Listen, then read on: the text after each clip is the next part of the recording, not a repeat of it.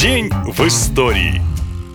4 августа 1983 года в маленькой деревне Бессоновка Белгородской области проходило празднование 40-летия Курской битвы. На сцене среди ветеранов и журналистов стоял мужчина 68 лет. Внезапно он замолчал, и на лице появилась гримаса боли. Мужчине стало плохо, у него случился сердечный приступ. Спасти гостя, к сожалению, не удалось, и в тот же день он умер. Это был Юрий Левитан, самый известный известный советский диктор и голос Великой Победы. В далеком 1941 году молодой диктор Всесоюзного радио зачитал самые важные сообщения 20 века о начале Великой Отечественной войны. Голос Левитана всегда был в меру тревожным, но очень твердым, поэтому ему верили больше, чем кому-либо. Услышав его на радио, Иосиф Сталин приказал все его указы, сводки с фронта и самые важные сообщение будет озвучивать именно Юрий. В том же 41-м Левитана эвакуировали в Свердловск. Немцы охотились на диктора, объявили за его голову настоящую награду – 250 тысяч рейхсмарок.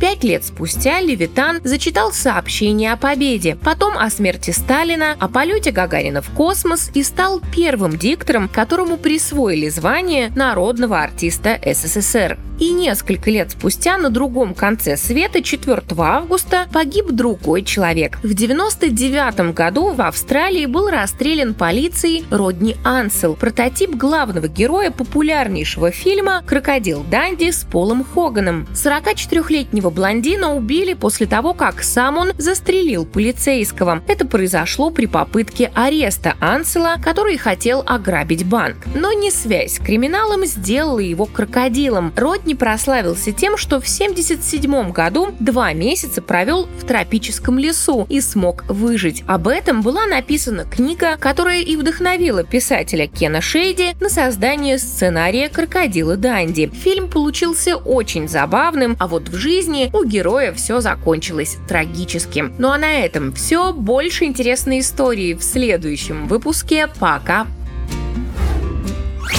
Наша лента.ком Коротко и ясно.